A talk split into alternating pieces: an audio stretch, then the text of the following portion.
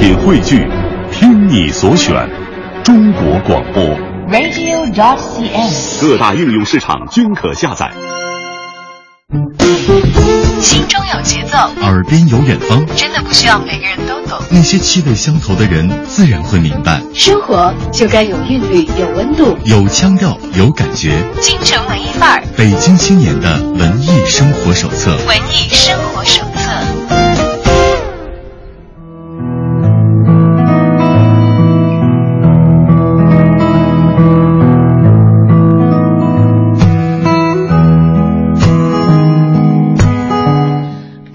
年，三位刚刚回国的留学生成立了一个工作室，名叫“光阴工作室”。他们的工作室并不仅仅是给人拍照，留下时光当中那些一闪即逝的片段。他们致力于给普通的人写回忆录。工作室成成立的起初，是因为他们有着共同的信念，相信每一个人，每一个看似平凡的人都各自经历了人生的起落与改变，而在这个过程之后，一定有精彩的故事留下来。这些人不见得非得是达官显贵，因为不是达官显贵才有资格书写一本回忆录。每一个平凡的人一生都会值得去记录，为自己、为后代，还有身后的那个大时代。这三位年轻人相信，每一个生命都值得赞颂，每一段成长都值得记录。而今天走进我们直播间的，依然是光阴工作室的联合创始人之一赵苏月，欢迎苏月再次来到我们的节目当中。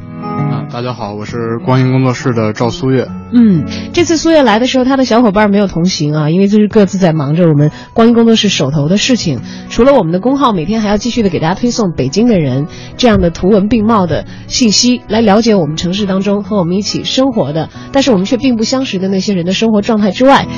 今天带来了他们主要做的事情的成果，也就是光阴工作室最早的产品。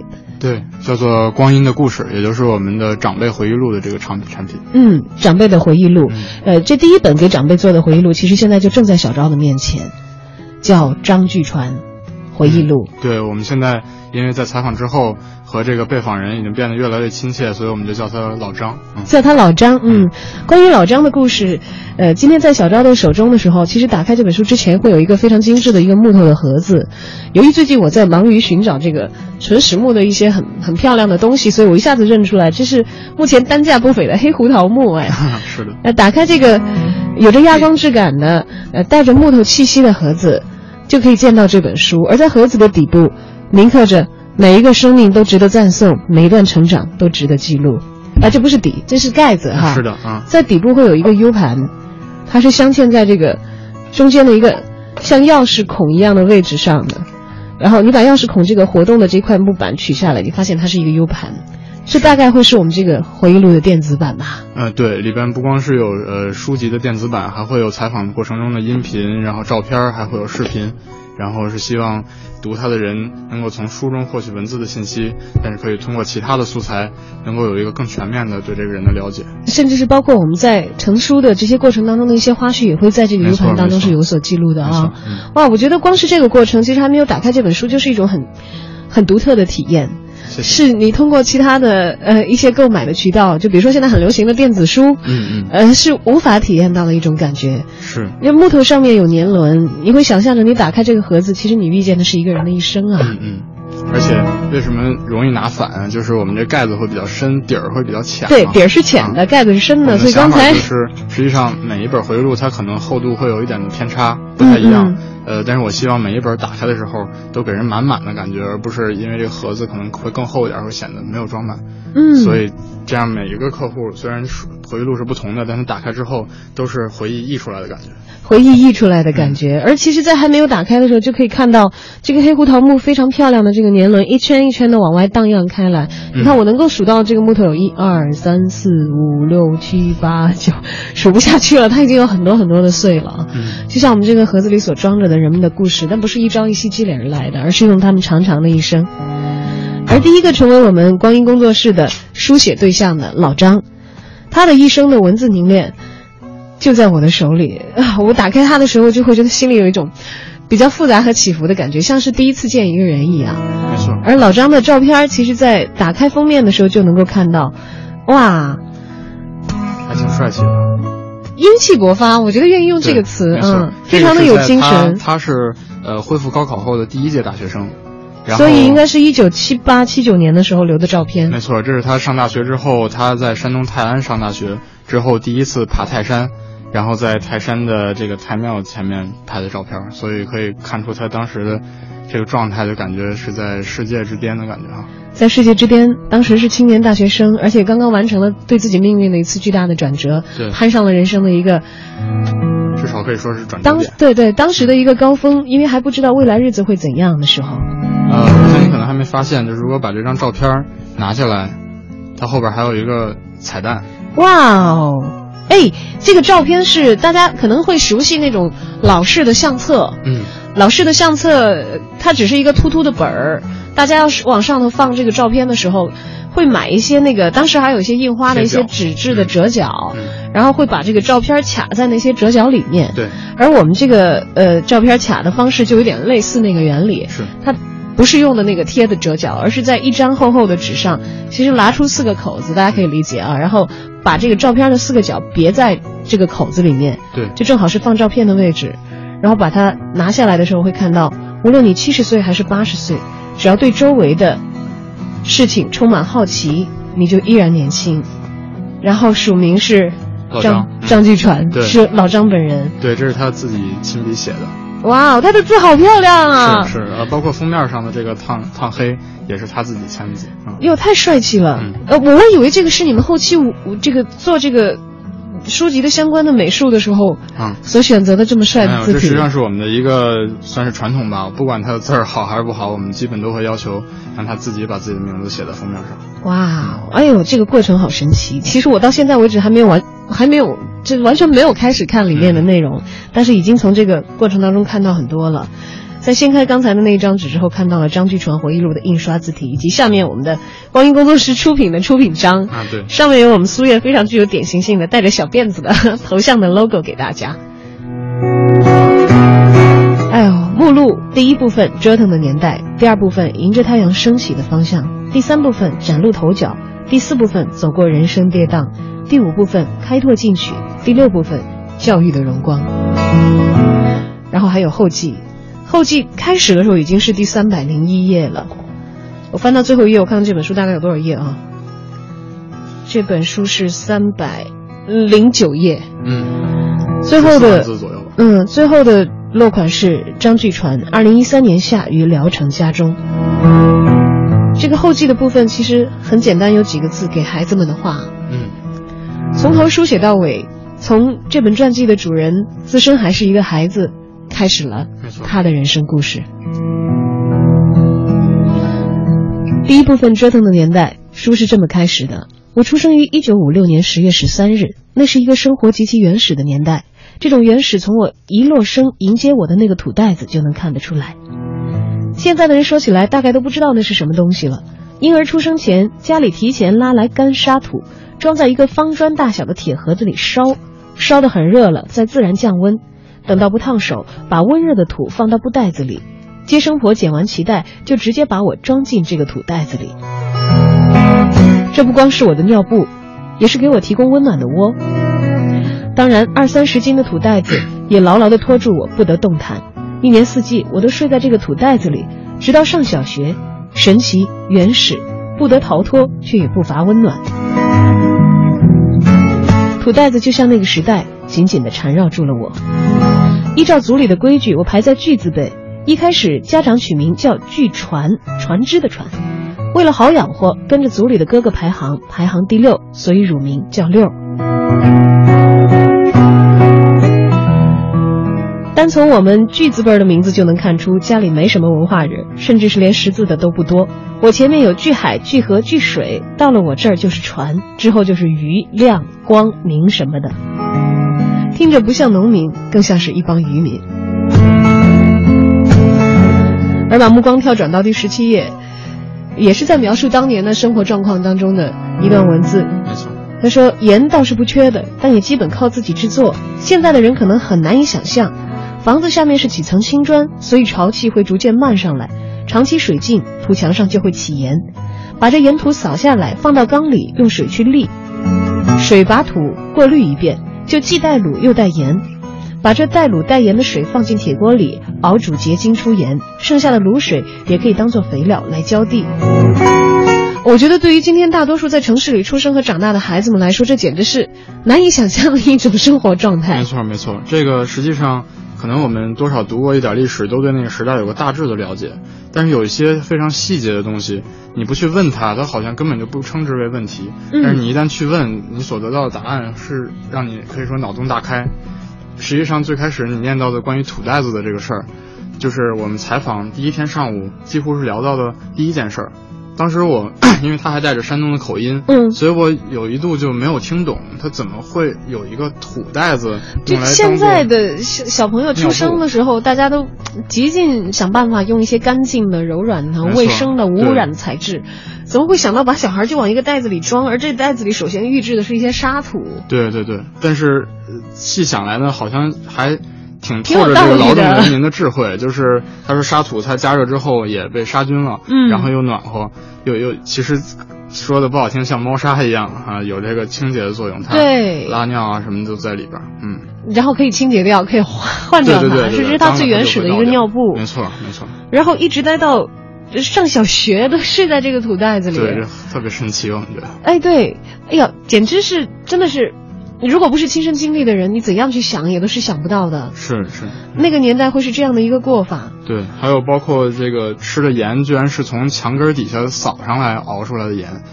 就是让我特别难以置信。其实也就是在半个世纪多一点儿之前，但是在在山东的农村，他居然好像过着几万年前人类的生活似的。对，嗯最主要的是，刚才我们看到老张，他是说他出生于一九五六年，没错其实就是我们的父辈。对，我们现在跟我们的父辈还生活在一起，虽然有的时候会觉得他们有一些观念可能跟我们不太一样，嗯有着那个时代特有的一些烙印，但是可能全无想象他们当时的物质生活条件是怎样的。没错。而且在我读的不算多的书里边，我从来没有看到过这样的一个信息。然后，如果他不去讲的话，我可能一辈子也不知道原来。可能就是身边的我的父亲、我的叔叔，他们曾经是这样长大的。嗯，我们可能记忆力好一点的小朋友，就是对于我们小的时候，我们还是孩子的时候，童年记忆当中的父母亲会有一定的印象。嗯，还有那个时候的家庭条件，我们居住的环境、使用的器物，会有一定的印象。嗯啊，你可能会历数出从你自己有记忆以来到现在他们的变化啊，父母亲在逐渐的这个老去，但是我们所用的东西可能会变得越来越的便利。有的人可能是家庭条件会越来越好，当然也有人是经历了家族的兴衰，有各种各样的变化在其中。但是我们真的无法仅仅是用想象去弥补没错，那个我们所不曾经历的时代所给我们留下的印象。是，所以我也觉得这一代人太值得记录，就是他简直像是生活在两个世界里一样。嗯，而翻到第二十二页的时候，这个部分仍然属于折腾的年代。老张是这么说的：说那样的日子里，爹娘去集体干活，我就像只看门的老狗一样趴在门口。家里的鸡没有吃的，也不愿动弹，像得了瘟疫一样，我就陪着鸡睡一上午，根本没有力气跑。太阳惨白惨白的，晒得大地直抖，嗡嗡的响。我忍着饥饿睡觉，偶尔看看太阳，盼着大人回来。快到中午，看见大人挎着个篮子回来，有窝头，那窝头早已不是以前的窝头，是麦秸儿用石灰水泡了再糟，让它腐蚀能消化了，掺一点面做成的淀粉窝头。我姐姐抢了先，拿了一个，不由分说，我纯粹出于本能的反应过来，上去就打他一巴掌，真是饿得不要命了。我不让他吃，母亲就把他揽在怀里哭，看我吃饱了才让他吃。黑黑的淀粉窝头，不管凉热，照样夸夸的啃起来，瞪着眼睛，扯着脖子往下咽。一顿饭十来个都能给吃完了。妈妈在旁边看着，心疼的直掉眼泪。这一段这得是灾年吧？对，就是是说到了三年困难时期那段情况。嗯，吃淀粉窝头，这个所谓淀粉窝头是是打了引号的，因为刚才讲到是麦秸儿用石灰水泡了再糟，让它腐蚀能够消化了，来替代正经的粮食几。乎是难以想象的一种可怕的食物啊！这之前在英国留学的时候，大家说英国的饭不能吃，但是和这个相比，还是完全不是一个等级的。对英国的饭再不能吃，可能是从它的烹饪的层面不太符合中国人的口味这样来讲的嗯。但是那是正经的食材啊。是，可是麦秸儿这种东西就跟草杆一样，这简直是要拉破嗓子的那种东西。觉得都不应该是能吃的东西吧？对对，但居然就被夸夸的十来个都吃下去了，而且还在小孩之间还得抢。是是，因为要抢着吃这个窝头，还打了姐姐。对，因为他当时也还非常小，所以出于本能那种已经顾不上所谓的长幼尊卑之类的东西。老张接着在他的文字当中是这样的体现的啊，这一段他说：“饥饿在死亡边缘持续了三年，等到一九六二年左右，自然灾害才基本过去了。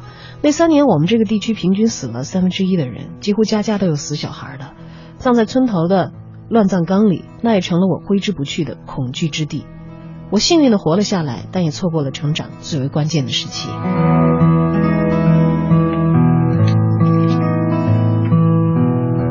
我觉得，当我们有机会遇到这样的人，听他讲述的时候，才知道原来过去的时光对于今天的我们有着如此之强大的震撼力。没错，嗯，我们可能脱胎于那一代人，无法想象他们的生活。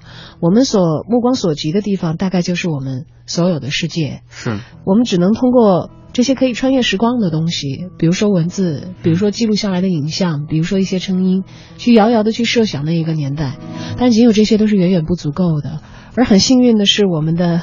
光阴工作室在挖掘每一个具体的人的故事，在每一个鲜活的生命体的记忆里，那个时代都是那样的清晰。对，我们也力求，呃，虽然文字上没有办法告诉你淀粉窝头到底长什么样子，但是我们希望我们的文字能给你一种画面感。比如说，我们会，呃，稍微加一点文字上的修饰，比如说太阳惨白惨白的晒得大地直抖，嗡嗡的响，实际上是我们尽可能的把自己置身于他当时那个。场景饿的有点发抖，而且有点耳鸣的那种状态嗯，所以把这个细节加进来。而我们知道，这个最后这个落款的时候讲的是老张是于山东聊城完成了他的回忆录的一个叙述。会不会也在我们的采访当中给大家做回忆录的时候会遇到一个方言的问题？对，会有方言的问题。呃，好在听那么一篇之后就基本习惯了，能听懂了。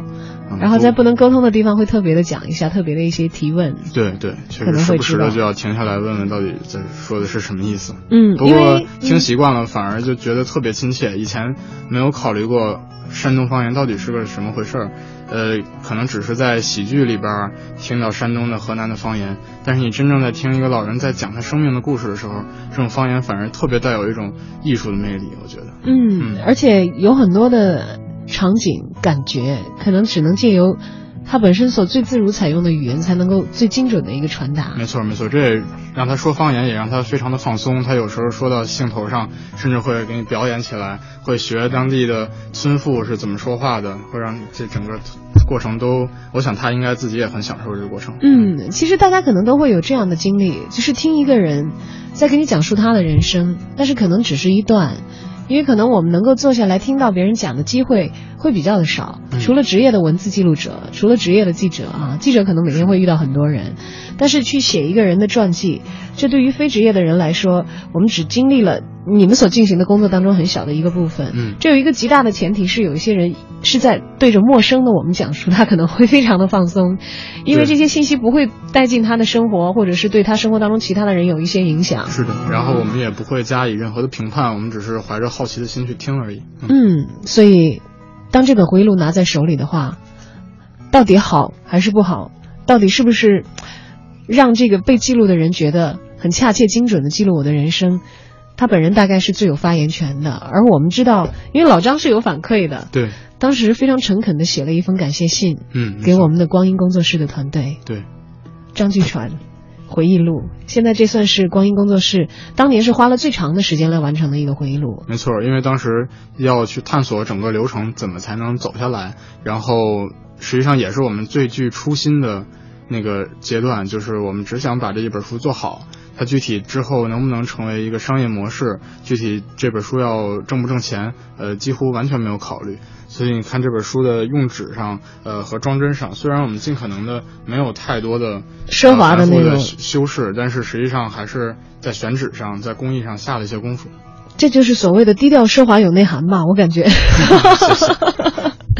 光阴的故事停留在文字当中，而这个时候，一本回忆录。似乎成了一个非常非常浪漫的时间瓶。当你打开它的时候，就在完成一次生命与生命之间的穿越。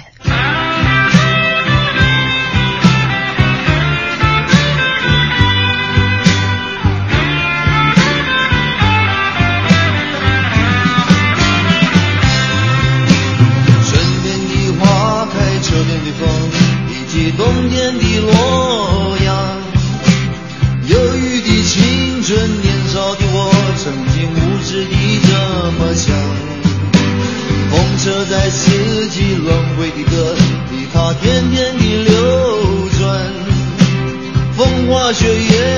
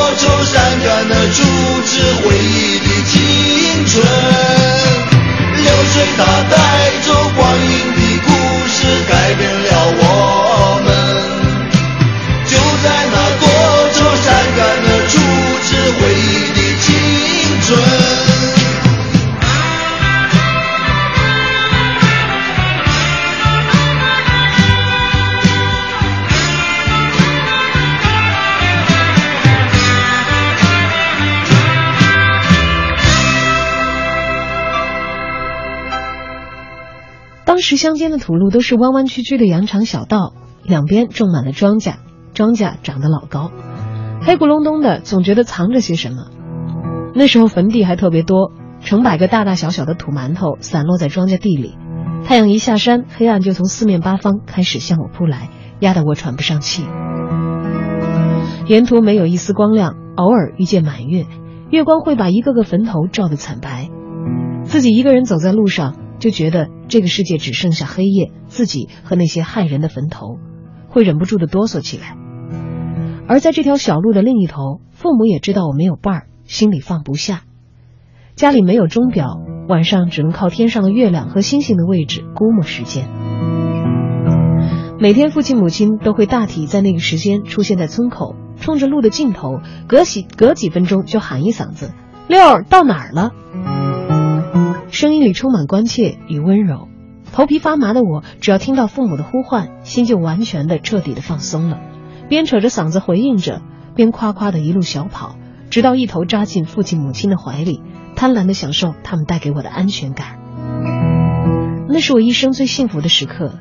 几十年过去了，偶尔晃神儿，还是会想起父亲母亲布满沧桑的手，还有他们怀里的味道。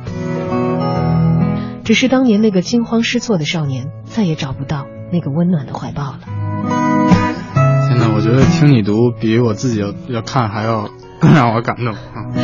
没有，哎呦，我觉得这一段简直是我让我自己非常非常的感动。是，因为也许如果没有这一本回忆录的话，以上文字所描述的感觉，只能存在于这本回忆录的主人张继传先生老张的记忆当中。对，当他的父母已经离开人世的时候，这样的感觉可能再无其他人可以跟他分享。是，而今天他落到的字上，不仅仅是苏月，不仅仅是我，我觉得包括刚才大家听到这段文字的每一个人，都会被这样的感觉所深深的触动。对，而且我觉得从一个读者的角度来说，还有一点，之前我们在回顾历史的时候，呃，聊到土袋子，聊到小严，多少有一种猎奇的心态，想想那一个贫穷的、落后的时代到底是什么样子。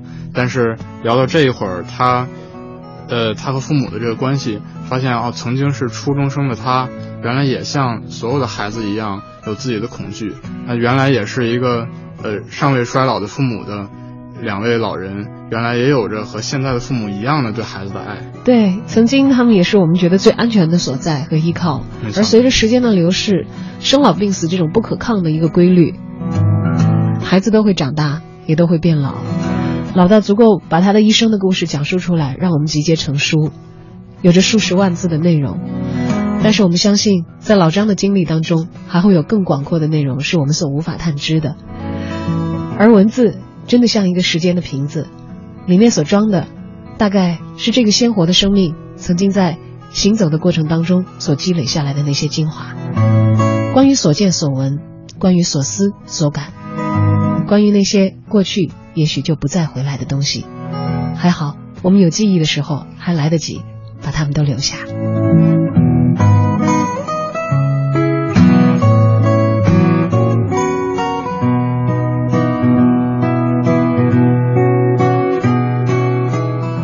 车、晕船、晕机就用飞赛乐盐酸苯环壬酯片。飞赛乐少嗜睡更安心。国药准字 H 幺零九七零零八三。青光眼患者或对本品过敏患者禁用，请按药品说明书或药师指导下购买和使用。晕车当然飞赛乐，华素制药。全程扫描交通路况。来关注一下路况信息。西二环的广安门桥南北向目前呢都是行驶不太畅通的，北向南的方向发生了事故，受此影响呢后车行驶非常的缓慢，队尾已经排到了广安门桥。反方向目前呢广安门桥到月坛桥的南向北的方向啊车辆行驶也是不太畅通的。东长安街建外大街东向西车多流量集中，行驶缓慢。今天下午到夜间晴间多云。微风转偏北风三到四级，最高气温二十摄氏度，最低气温六摄氏度。虽然近期的气温回升的非常快，但是早晚的温差呢仍然较大，提醒听众朋友及时的增减衣物，预防感冒。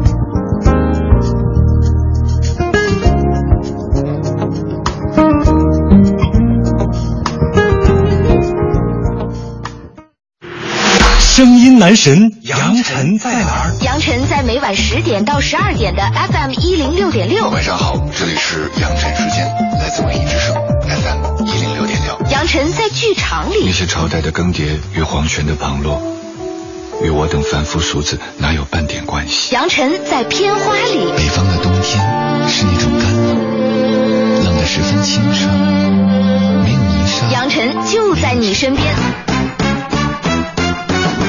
本周六春分下午两点，朝阳大悦城单向空间，杨晨将带着他的朋友们冯满天、季冠霖和苗苗与你的耳朵相约春天。本场活动限一百人参加，报名及活动详情请关注“情爱杨晨”公众号。耳边有远方，真的不需要每个人都懂。那些气味相投的人，自然会明白。生活就该有韵律，有温度，有腔调，有感觉。京城文艺范儿，北京青年的文艺生活手册。文艺生活手册。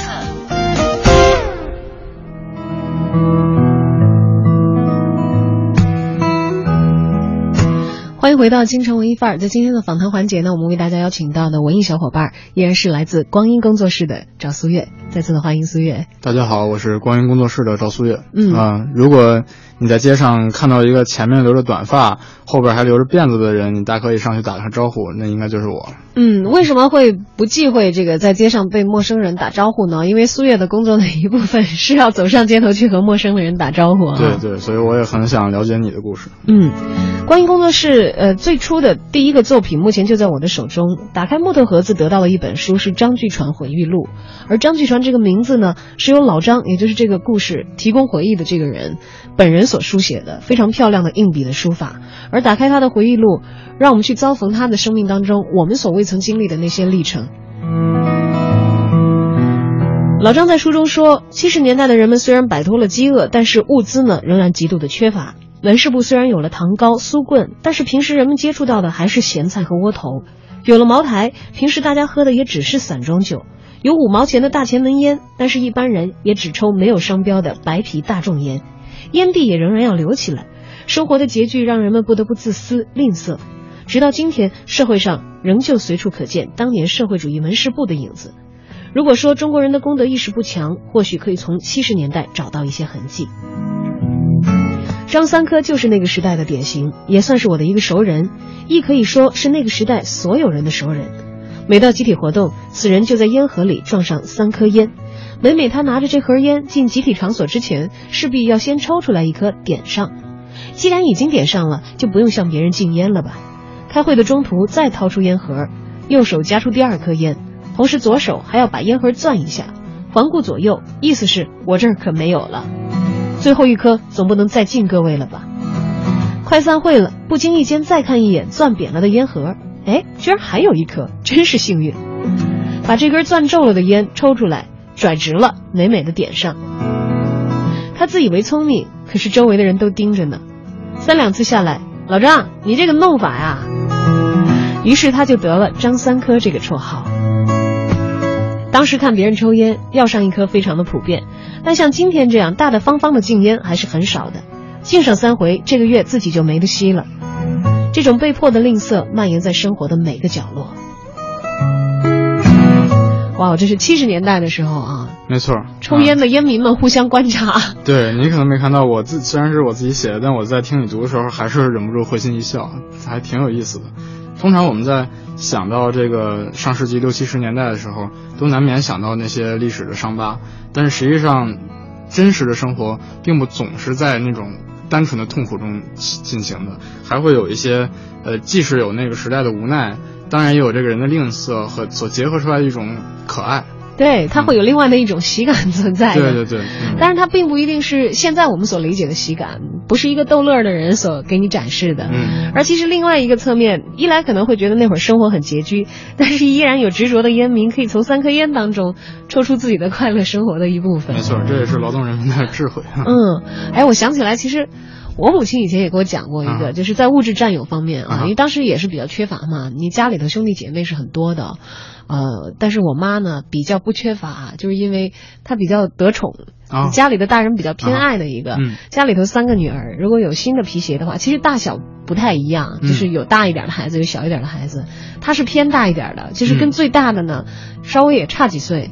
但是好的不，一般人是老大用完，然后传老二、老三、老小，那有可能老小占点便宜啊，因为是最小的。他是老二，但他很占便宜是什么呢？因因为得到偏爱比较多嘛，想学习好。我妈说家里女孩子有皮鞋，我一定是第一个穿。嗯，他说等到我穿旧了以后，就再往下穿。那老大怎么办呀？对啊，老大有的时候也要他他穿旧了，或者是换着穿这样子，就新的东西都 都紧着。嗯，现在可能孩子们就。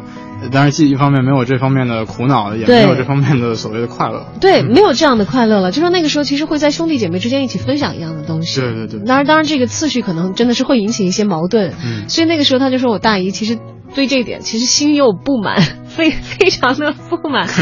但是这个是对于，呃，算是这个好像当时的哦，我我姥姥和姥爷对他的一种偏爱的一种体现。嗯。但是我妈一直觉得非常心安理得。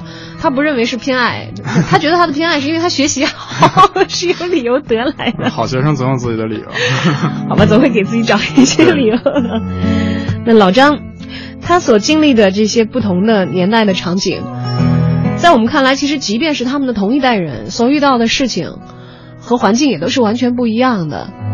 但是，像有些共同的命题，也会在这个回忆录当中涉及。比如说，就在刚才讲到了三颗烟。张三科，嗯，那这位人物的底下就有一个标题叫初恋。当然了，这是属于老张的非常私密的一部分啊，在我们这里，呃，这样吧，呃，苏月你来讲讲吧。当时这个采访他，呃，老张给你们讲初恋的时候是一个什么样的情况？因为我们知道在同龄人当中，大家可能比较容易去分享我初恋的时候是什么什么样的。是，同学呀、朋友啊，或者喝大了。嗯，但其实老张是一个长辈，嗯他一九五六年生人，是。他跟八零后的你们分享他初恋故事的时候是什么样的状况？你们还记得吗？其实聊起初恋呢，还算比较放得开，因为他对这个初恋没有任何感情，他完全是靠说媒已经说到一起，然后呢，好了一段时间呢，觉得确实嗯没有交集，就分开了。所以这他在回忆这段时候，实际上没有太多的尴尬呀之类的。但是他实际上后边又聊到几个他真正的所谓恋爱的对象，这种时候就明显能够感觉到，就是他其实有点想表达，但是呢，有的时候这阿姨就进来了，然后这个话题就放在这儿了，有这种感觉。要要避开现在的伴侣去讲当时，因为这个写在里面的初恋，嗯呃，刚才这个苏月剧透说是因为是这个说媒嘛，嗯啊，大家这个介绍的，其实，在他的情感上并没有被划归在初恋当中，只是那个时候对预计在考察这个人是不是可以成为自己的恋人，对，所以这个初恋也加了一个引号。嗯，加了一个引号的。那真正的初恋呢？真正素材采集的初恋实际上采后边集到了吗？呃，不能透露太多，但嗯是确实有这么若干次恋爱的经历。然后，实际上，呃，我他其实还是非常坦诚的，呃，在方面讲的东西他都讲给我们，但其实是我们自己觉得有些东西，呃，留给他自己心里也好。让这个让家庭也更和睦吧，所以在在书里边就写的不是特别的充分。嗯，也给这个要自己留传记的人留给他充分的自主的空间，让他来决定什么样的东西是可以付诸于文字的，什么样的东西留在自己的记忆里，慢慢自己来体味回忆就好。翻到第九十页，看到这样的文字，说大约是春节前的几天，学校里那部黑色的摇把电话又为我响了起来。我正在批改学生作业，窦洪祥老师接了电话，兴奋地喊：“啊，来通知了！据传考上大学了。”刘世贵、娄子刚老师等都闻声跑到屋外喊我，整个班、整个学校都迅速沸腾了。很多同学激动的哭了出来，我也难以掩饰内心的兴奋，掉了眼泪。一方面，所有人都为我感到高兴，同时大伙儿也知道我恐怕很快就要和八一班道别了。老师们、班干部们轮番到我的办公室里祝贺。很快，消息又传到了公社和村里，并以极快的速度点亮了整个村子。山东省聊城地区石屏县，石屏县好集公社张小村出了个大学生。嗯，整个好集公社有三个人被录取，除了我之外，有我高中的同班同学刘玉琴，一位三十五岁的民办教师崔海正，和我一块体检的杨思珍，因为父亲当年行过窃，政审没有通过，不知这与他后来跌宕传奇的人生有没有联系。上教育局拿通知的时候，我们几个一同到了县教育局门口。刘玉琴拿到了山东工学院热动系热动专业的录取通知书，兴高采烈。崔海正也接到曲阜师范学院中文系中文专业的通知书。我记得，我清楚的记得，我的第一志愿是山东师范学院聊城分院。拿到通知一看，考了二百一十五分，却是山东农学院畜牧兽医系畜牧班。感觉比人家工学院、师范学院差了好大一截子。回来的时候没有和他们一块走，各走各的吧，嫉妒死了。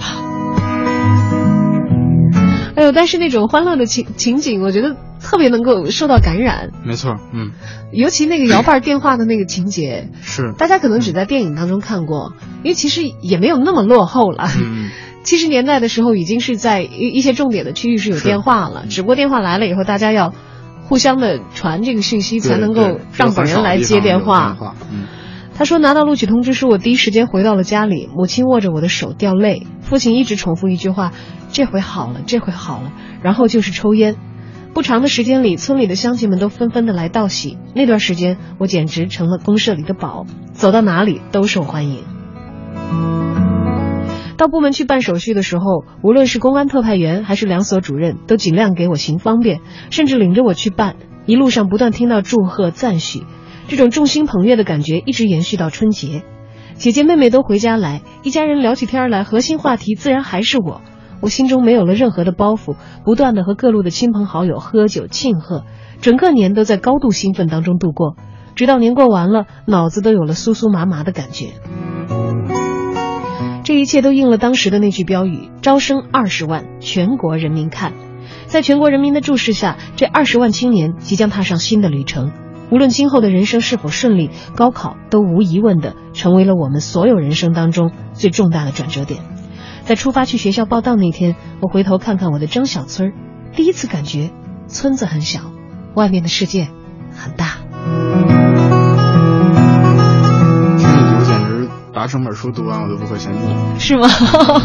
哦，如果以后真的是有人说你们给我录个有声版的回忆录吧，我会非常非常的愿意为你们做这样的一个工作。好，我记住了哈。真的，真的。哇，好感动啊！就是当老张还是少年时，当他经历高考的时候，我觉得可能比我们后来的这些。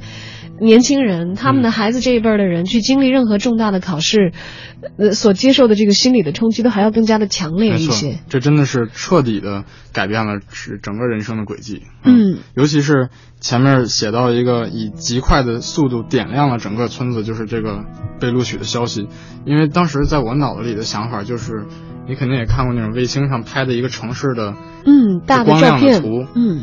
它就好像是从一个点冒出了一个光亮，然后唰，然后迅速这一片全都亮了。对，一个小时之内，然后整个地区全都知道有这么个人考上了大学，整个村子都在期待着能有一个人至少能替他们看看这个外面的世界。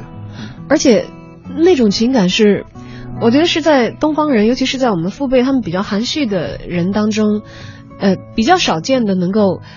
这样直抒胸臆的、张扬的去表达自己的快乐，没错，有很多时候都是隐含的。除了那些个性嗯。很鲜明的人啊，像比如说我们看那个年代，好像刘晓庆演的电影里头，他的角色都是很泼辣的，好像呃不太顾及任何其他的人的状况和感受。但是尤其是男性，而且像老张这样，你们通过很长的时间的采访，然后深挖，他是一个父辈，在孩子们面前有有有他非常需要这个保持的父辈的尊严在的时候。没错。但是刚才的那一段那个喜悦的感情，真的是让所有的人都会得到深深的感染。是，所以实际上他们越采访我，就越能感觉到这些长辈跟我们是那么相似，他们也有相似的情感，甚至情感的浓度强度丝毫不亚于我们。再加上又经历了天翻地覆的社会的人生的变化，所以他们可能只是。缺少一定的渠道来表达自己的情感，但是，一旦找到这个渠道传达给我们的时候，它给我们带来的这个震撼和感动，也远远超过我们平时聊天能带来。对，冲击是很大的。当你在听一个老人回述他的一生的时候，他的语气也许很平缓，但他所表述的事件，可能对你造成的冲击力会非常非常非常之大。对，不用太高的音量就可以给我们非常强的力量。嗯，因为就像刚才他所讲到的，第一届恢复高考的时候的。高考的大学生，嗯，其实我们现在所生活的世界有很多属于现在的规则，是那一代的大学生踏上工作岗位之后为我们所制定的。对对，没错，他们基本就是在尤其改革开放之后，整个国家的脊梁。嗯，那一代的青年的精英从此走上了。各自不同的人生道路，而为我们构架了我们来到这个世界的时候所面对的世界。而在我们的成长当中，他们的工作、他们的生命还在继续的陪伴着我们，嗯，和我们一起共同的编织我们所共有的时光。对。但是在记录的过程当中，会不会遇到，呃，不一定像老张那样善于语言表达，或者是有着漂亮的书法、很会写字的人？如果遇到性格特别内向，或者是啊心理上对你们开放。讲一些自己很私密的事情有一定障碍的人的话，会怎么办呢？确实会有这样的问题，所以首先我们呃第一个出发点就是这个老人他愿意记录自己的故事，而如果他本身是是不那么愿意敞开呃直抒胸臆的话，我们可能就不这不一定是我们的目标的客户。呃，所以从他们的主观的角度倒没有太大的问题，但是确实随着人逐渐的衰老，不管从体力、记忆力，还有讲述的这个生动性上，都会有很大的差别。所以这就是我们每一次接触不同客户都要面临的挑战。像之前我们在呃给一位爷爷写关于他的回忆录，但是爷爷本身已经去世了，是他的奶奶在呃是是奶奶在讲，然后。奶奶就找出了这个爷爷从改革开放之后一直到他去世前所有的日记，他记得非常的详细。这个人也是一个非常细致，呃，这个工作特别勤勉的人。记录到最后，他的每一次就医的这个这个经历，他也都记了下来。直到到二零一二年的四月份，他开始记录病情开始恶化，然后到最后一行，仍然是二零一四年的二零一二年的四月份某日，后边写的是最后两个字是安息。我当时猛地以为我看错了，可能可不知道是什么意思，怎么会自己写下这两个字？对。后来我试探性的问了一下，奶奶说是她替爷爷补上了这最后一行。哇哦。对，所以我就觉得。我能够体会到这个奶奶对对爷爷有多么的怀念，她多么的想把爷爷这一生他们共同的经历记录下来。所以虽然爷爷本自己不在，给我们的这个回忆录的创作这个造成了一些困难，但是我觉得同时也给我们特别强的这种责任感，就是这一家人他确实需要我们为他们提供一些对这个家庭非常重要的东西。所以这也是我们在制作时候的一个原则，就是只要你接了这一单。呃，我不管合同签的是怎么样，具体的情况有多少困难，我一定要提出呃，提供一份让我们自己说得过去，也能让客户真正真正的满意的东西。因为我基本可以确定，他们这一生不会再写第二本了，嗯嗯，就只有这一次机会。哦，这对于很多的老人来说，其实。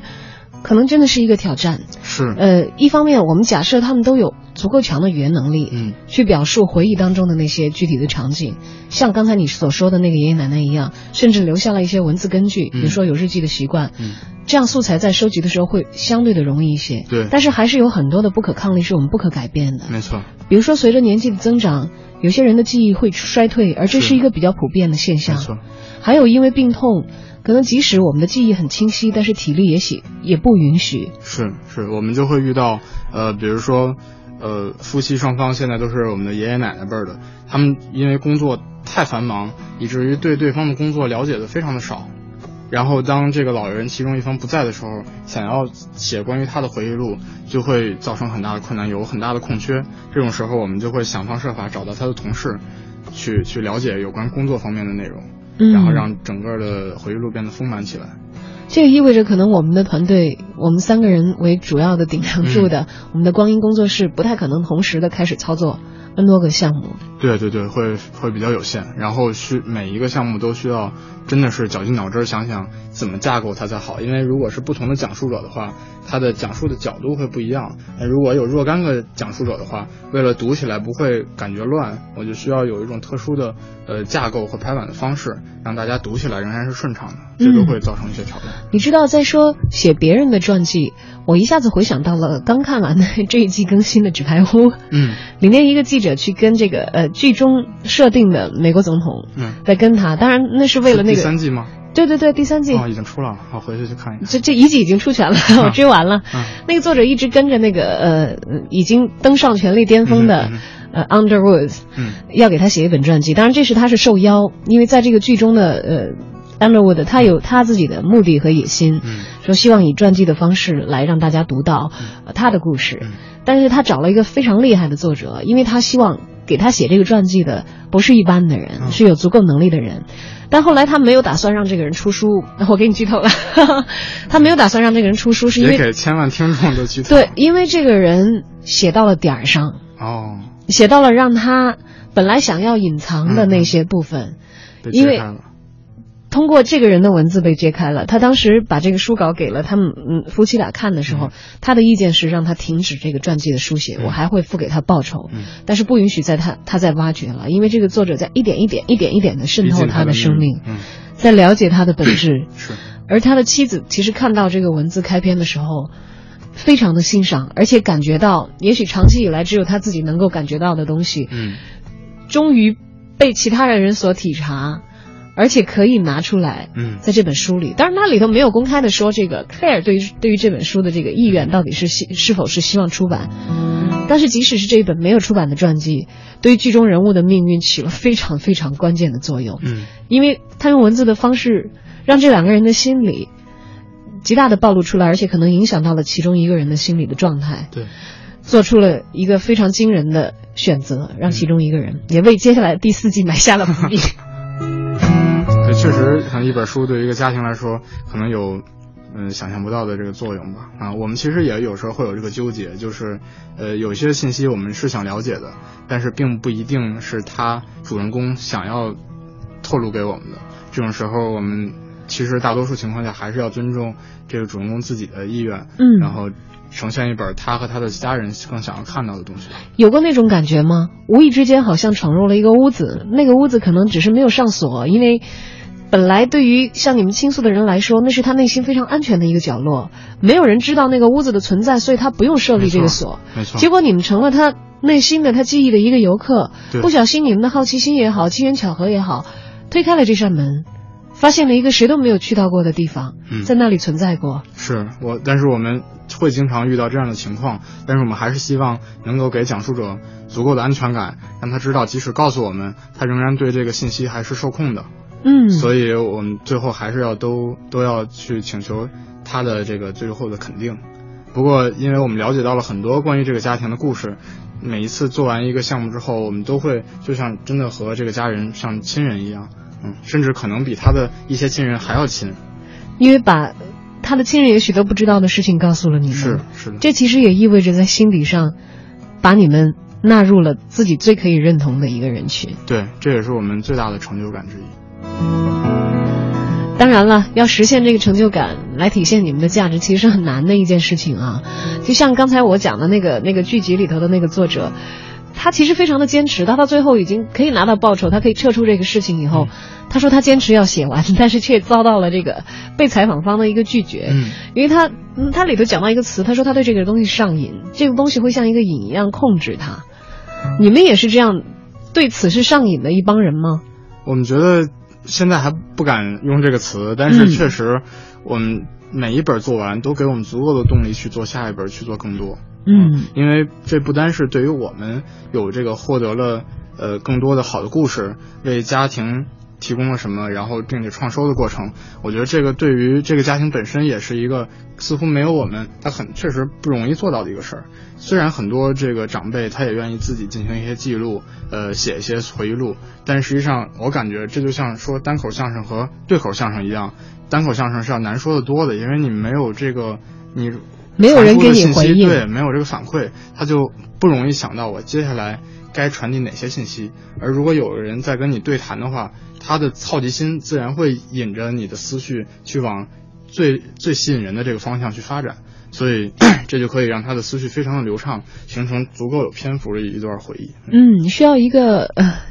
倾听者、记录者的角色的介入，让他们在打开自己内心的时候，也许更加的没有负担。没错，也不用去自己去考虑遣词造句和选择哪些内容。嗯，呃，以什么样的这个专业的文字作者和出版人的角度来做的事情，你们其实都替作者自身承担了。他在聊的时候，只管聊着过瘾就可以了。嗯。